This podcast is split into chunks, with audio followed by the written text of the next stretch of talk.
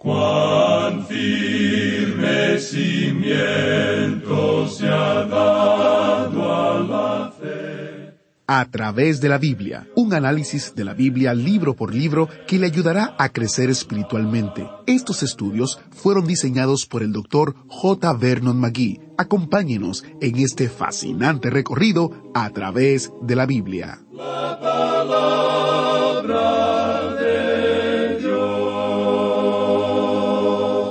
Creo que es un hecho que no se puede negar que una de las mejores partes y una de las partes más difíciles de ser parte de la iglesia es la gente. Así es, la gente hace que sea un lugar de alegría y gozo y a la vez de dolor y tristeza, todo eso mezclado. En el estudio de hoy vamos a profundizar en la primera carta de Pablo a Timoteo que trata de cómo llevarse bien como iglesia. El doctor Magui, autor de este estudio, sabía todo acerca de la dinámica de la iglesia local porque fue pastor durante varias décadas. Sin duda lo había visto todo, y aún así predicaba sobre la gracia y la misericordia de Dios, capaz de redimir las relaciones y restaurar la paz en la iglesia local a pesar de los conflictos. Primera de Timoteo capítulo 5 es nuestro texto de hoy. Mientras nos subimos al autobús bíblico y recorremos toda la palabra de Dios en un periodo de cinco años, comencemos con la oración. Nosotros necesitamos desesperadamente que el Señor nos guíe a través de su palabra y no por nuestra propia capacidad. Iniciamos orando. Padre eterno, gracias por tu iglesia. Sabemos que tú amas cuando las personas viven juntas en gracia y verdad. Por favor, ayúdanos a aplicar tu palabra hoy a nuestras propias vidas y a nuestras congregaciones locales. Por favor, sana donde ha habido daño y restaura cada cuerpo a un lugar donde brille como una luz en un mundo oscuro. Que podamos seguir viviendo como hermanos en Cristo que nos llevamos bien por la gracia de Cristo. Usa tu palabra para que ilumine nuestro entendimiento y nos ayude a comprender cómo hacerlo. En el precioso nombre de Jesús te lo pedimos. Amén. Con nosotros, nuestro maestro Samuel Montoya y el estudio bíblico de hoy. Continuamos hoy, amigo oyente, nuestro estudio en esta primera epístola del apóstol Pablo a Timoteo. Y llegamos hoy al capítulo cinco. Los capítulos cinco y seis van juntos y tratan con los deberes de los oficiales en la iglesia. Créanos, amigo oyente, que esto llega hasta la esencia misma de la vida de la iglesia hoy. Tenemos aquí una sección muy práctica. No hay nada romántico en esto. Hay algo verdaderamente realista aquí, y confiamos que pueda ser de mucho significado para nosotros hoy. Vamos a comenzar leyendo en el versículo uno de este capítulo cinco, y aquí tenemos la relación de los ministros con los diferentes grupos que forman la iglesia local. En primer lugar, tenemos la relación de Timoteo con los ancianos. Ha habido cierta diferencia de opinión en cuanto al uso que Pablo le da a esta palabra anciano. ¿Se está refiriendo él al cargo de anciano en la iglesia o simplemente a la persona que es anciana? Bueno, en vista de que en la iglesia primitiva el anciano era un cargo en la iglesia, y que también la palabra se refiere a una persona, indicando un santo ya maduro, un hijo de Dios maduro, y un hombre que ocupaba cierto cargo, creemos que las dos cosas pueden estar en mente por la sencilla razón de que un anciano en la iglesia era un anciano, era una persona ya entrada en años. En el versículo uno, pues, de este capítulo cinco leemos No reprendas al anciano, sino exhórtale como a padre, a los más jóvenes como hermanos. Él no debía reprender a un anciano públicamente, sino que debía hablar con él en forma privada. La razón para esto es que uno debe recordar que Timoteo era un hombre joven y que él tenía que actuar con mucho tacto en su relación con los hombres ancianos en la iglesia. Es decir, que él no debía tomar una posición de un eh, sábelo todo o de un dictador sobre los ancianos. Lo que él debía hacer era animarles y también, si era necesario, él tenía que hablar con ellos en forma privada. Porque lo dice muy llanamente aquí el apóstol Pablo. No reprendas al anciano, sino exhórtale como a padre. Y luego dice, a los más jóvenes como hermanos. Esta es una relación muy dulce que debía existir entre Timoteo y los ancianos, y también con aquellos de su misma edad. Ahora aquí tenemos también la relación que debe tener el pastor o el ministro con las ancianas. Leamos el versículo dos. A las ancianas como a madres, a las jovencitas como a hermanas con toda pureza. Notemos las palabras con las cuales finaliza este versículo, con toda pureza.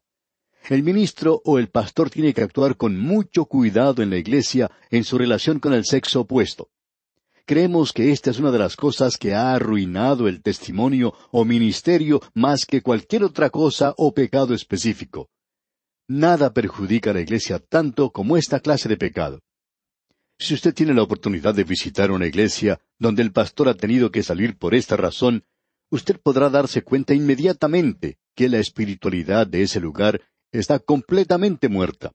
No hay ninguna otra cosa que pueda destruir la vida espiritual de una iglesia tanto como tener una experiencia así. Por tanto, debemos tomar estas instrucciones aquí de una manera muy seria. Pablo le dice a Timoteo que debe tratar a las ancianas como a madres. Puede ser una relación hermosa con ellas. Pero con las jóvenes, dice, debe tratarlas como hermanas y enfatiza con toda pureza. Es decir, que la nueva moralidad no funciona en la iglesia y nunca va a funcionar dentro de la iglesia. Llegamos ahora a un tercer grupo con el cual él se relaciona, y es con las viudas. En primer lugar teníamos a los ancianos, los oficiales, los hombres ancianos, luego su relación con los hombres jóvenes, y después su relación con las ancianas y con las mujeres más jóvenes. Ahora, aquí en el versículo tres de este capítulo cinco de la primera epístola a Timoteo, tenemos otro grupo. Dice el apóstol Pablo, honra a las viudas que en verdad lo son. Esta palabra que tenemos aquí, honra, es una palabra interesante. En el idioma griego, esta misma palabra es de la cual proviene nuestra palabra honorario. Aquí se comunica el pensamiento de un valor que se le da a algo. Cuando en el día de hoy se invita a algún predicador o algún orador especial a una reunión, hay veces que uno recibe pago por haber predicado en aquel lugar, y se le llama honorario, es decir, que esa iglesia le da cierto valor a lo que ese hombre ha hecho. Aparentemente en la iglesia primitiva se cuidaba de las viudas y tenían que tener mucho cuidado en cuanto a esto. Usted debe recordar que esto fue algo que se presentó al mismo comienzo. En el capítulo seis del libro de los Hechos de los Apóstoles se menciona que los griegos, estos eran israelitas de Grecia, no habían crecido allí mismo en Israel. Estos griegos, pues, pensaban que sus viudas eran desatendidas en la distribución diaria, que ellas no estaban recibiendo tanto como recibían las otras. Cuando se presentó este problema, los apóstoles inmediatamente buscaron hallar solución a esto, diciendo que debía nombrarse a hombres que se encargaran de esa tarea. Aquí en la primera epístola a Timoteo, el apóstol Pablo menciona qué es lo que debe hacerse. Y él dice, honra a las viudas que en verdad lo son. O sea que uno debía investigar. Y aquí tenemos algo muy práctico en la misma palabra de Dios. Esto es práctico ya que uno tiene que usar el sentido común y no solamente el sentimentalismo. Uno a veces no quiere ayudar a otras personas porque no las conocemos o no sabemos quiénes son. Para poder ayudarlas es necesario conocer la situación. Y es por eso que el apóstol sugiere aquí este asunto de la investigación. Porque si uno se pone a ayudar a cualquier persona que le pide ayuda, entonces habrá muchos que tendrán su mano extendida para recibir algo también. La iglesia primitiva cuidaba de las viudas, pero esto no se hacía de una forma descuidada, basándose nada más que en el sentimentalismo o en las emociones. Es por esta razón que Pablo dice en el versículo tres, honra a las viudas que en verdad lo son. Que los diáconos conduzcan una investigación y que vean cuál es o cuáles son en realidad las viudas y si existe allí una verdadera necesidad y cuánto es esa necesidad. Entonces sí se puede ayudar. Es muy fácil que las iglesias cometan errores en asuntos como estos. No hay nada malo en tratar de ayudar a los que son necesitados, pero es necesario investigar la situación de cada uno de ellos. Es algo muy bueno cuando uno puede apreciar que en la iglesia se está ayudando a aquellos que tienen necesidad. Y en este versículo tres, Pablo instruye a Timoteo diciéndole, honra a las viudas que en verdad lo son. Luego el apóstol entra en más detalles y en el versículo cuatro de este capítulo cinco de la primera epístola a Timoteo, dice el apóstol Pablo, Pero si alguna viuda tiene hijos o nietos, aprendan estos primero a ser piadosos para con su propia familia y a recompensar a sus padres, porque esto es lo bueno y agradable delante de Dios. Cuando se está haciendo la investigación en la iglesia, hay que ver si esa viuda tiene hijos, y si los tiene, hay que ver si ellos la están ayudando o no. Ahora, si no tiene hijos, pues hay que ver si tiene nietos. Si no tiene hijos allí, si se han ido a otro lugar o están muertos, entonces, ¿qué podemos decir en cuanto a los nietos? Ellos tienen una responsabilidad. Ese era el método de Dios, y creemos que aún hoy es el método de Dios. Aprendan estos primero a ser piadosos para con su propia familia y a recompensar a sus padres, porque esto es lo bueno y agradable delante de Dios. Cuando se conduce esta investigación, esta es una de las cosas que uno puede descubrir. Ahora en el versículo cinco leemos, Mas la que en verdad es viuda y ha quedado sola, espera en Dios y es diligente en súplicas y oraciones noche y día. Aquí tenemos a una viuda, a una viuda verdadera. Ella es una mujer piadosa y está orando. Ella no solo ora por la iglesia y su pastor, sino que ora por sí misma, por su propia necesidad. Y tiene el derecho de hacer eso. Y permítanos decir, amigo oyente, que a Dios le agrada que usted le ayude a Él a contestar sus oraciones. Y Dios dice que este es el lugar. Cuando usted encuentra una viuda como esta que se menciona aquí, entonces usted puede ayudarle. Eso es lo que está diciendo. Creemos que esto es algo verdaderamente hermoso. Y continuando con este mismo pensamiento, el apóstol establece un contraste en el versículo seis. Escuche usted. Pero la que se entrega a los placeres viviendo está muerta. Pero si cuando usted está investigando descubre que esa viuda está en una fiesta, que está entreteniendo a otra gente, diríamos entonces que ella no necesita ser ayudada. No interesa cuán prominente o destacada sea su posición en la iglesia. Ella no debe ser ayudada porque dice aquí el versículo seis, pero la que se entrega a los placeres, viviendo, está muerta. Ella no debe recibir ayuda. Y el apóstol enfatiza estas normas en el versículo siete. Manda también estas cosas para que sean irreprensibles. Es decir, que Pablo le está diciendo aquí a Timoteo que tenga cuidado en aclarar esto para que la iglesia se comporte de una forma irreprensible en cuanto a esto. Y agrega en el versículo ocho, porque si alguno no provee para los suyos, y mayormente para los de su casa, ha negado la fe y es peor que un incrédulo. Amigo oyente, no sabemos cómo podemos enfatizar más aún de lo que aquí se menciona, de que la viuda debe ser cuidada por sus propios parientes. Si sus parientes están negándole eso, entonces cualquier otro testimonio que puedan dar no va a tener mucha importancia. El testimonio que pueden dar ante la sociedad misionera o en la iglesia no va a tener mucho valor si no se comportan bien en casa. Si ellos no están cuidando de aquellos que les pertenecen, entonces no tienen un buen testimonio. Son peores que los incrédulos, dice el apóstol Pablo. Y no somos nosotros los que estamos diciendo esto. Hace un tiempo nos expresamos de una manera quizá un poco dura y hubo personas que no apreciaron mucho esto en cuanto a este asunto de ayudar a los demás. Pero amigo oyente, debemos decir que la escritura es muy clara en cuanto a esto. Quizá usted pueda errar en cuanto a cosas de doctrina, pero aquí estamos seguros de que no hay lugar a duda. En el versículo nueve, Pablo da esta recomendación. Sea puesta en la lista sólo la viuda no menor de sesenta años, que haya sido esposa de un solo marido. Ahora, ¿por qué se dice eso? Si ella es menor de esa edad de sesenta años, entonces puede trabajar y debe hacer eso. Dice aquí que tenga testimonio de buenas obras, si ha criado hijos. Es bueno investigar lo que sucedió antes en su vida. Y luego, en el resto del versículo diez dice, si ha practicado la hospitalidad, si ha lavado los pies de los santos, si ha socorrido a los afligidos, si ha practicado toda buena obra. Hay que ver qué clase de persona ella ha sido en el pasado, y si ella está necesitada, entonces hay que ayudarle. Nos agradaría ver que la Iglesia, que todas las iglesias en el día de hoy, regresaran a estas verdades, a estos principios básicos y sencillos, y que se apartaran de lo sentimental, de lo que atrae la emoción, especialmente en la época de Navidad o de Pascuas, ya que hay muchas personas que se aprovechan de estas ocasiones y saben que los creyentes tienen buen corazón y les entregan dinero. Esto no ayuda a nadie. Uno está ayudando a alguien que en realidad no lo necesita, mientras que en la iglesia puede haber una viuda que sí está necesitando ayuda.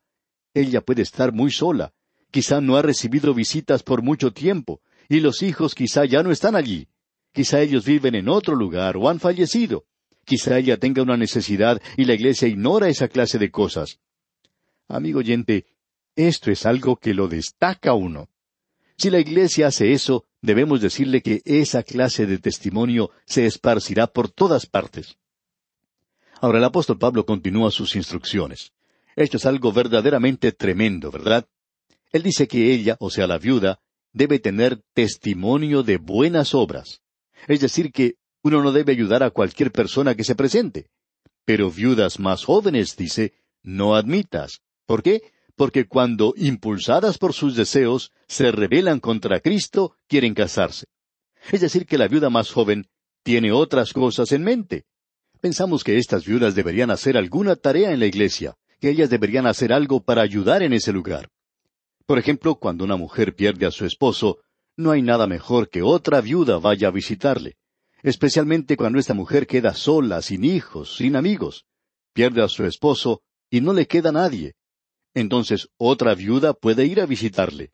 Ella sabe por la situación que esta otra mujer está pasando, y pueden llegar entonces a ser buenas amigas. Una señora que pasó por esta situación dijo, la visita de esa otra señora fue lo que hizo que yo llegara a tener una relación con Dios que nunca antes había tenido. Las viudas jóvenes van a casarse, y eso está muy bien según lo vemos nosotros. Pero notemos lo que dice el versículo doce de este capítulo cinco de la primera epístola a Timoteo. Incurriendo así en condenación por haber quebrantado su primera fe. Hay ocasiones cuando la viuda joven no elige un segundo esposo como debería hacerlo. En cierta ocasión una viuda que antes había estado casada con un predicador se casó con un hombre adinerado que tenía inversiones en hipódromos.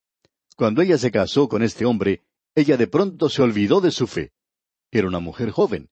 Estas personas deben ser probadas y la iglesia tiene que tener mucho cuidado en cuanto a esto. Ahora en el versículo trece leemos, y también aprenden a ser ociosas, andando de casa en casa, y no solamente ociosas, sino también chismosas y entremetidas, hablando lo que no debieran. Es decir, que están llevando basura de un lugar a otro. Esa basura son los chismes. Los llevan de un lugar a otro, hablando lo que no debieran, dice el apóstol Pablo. Y él teme que ahora que esa mujer ya no tiene obligaciones como esposa y ama de casa, y no tiene hijos, se convierta en una persona entremetida. Y Pablo continúa dando otras instrucciones en el versículo catorce. Quiero pues que las viudas jóvenes se casen, críen hijos, gobiernen su casa, que no den al adversario ninguna ocasión de maledicencia. Ahora aquí él está hablando en cuanto al comportamiento del hombre y la mujer en la iglesia.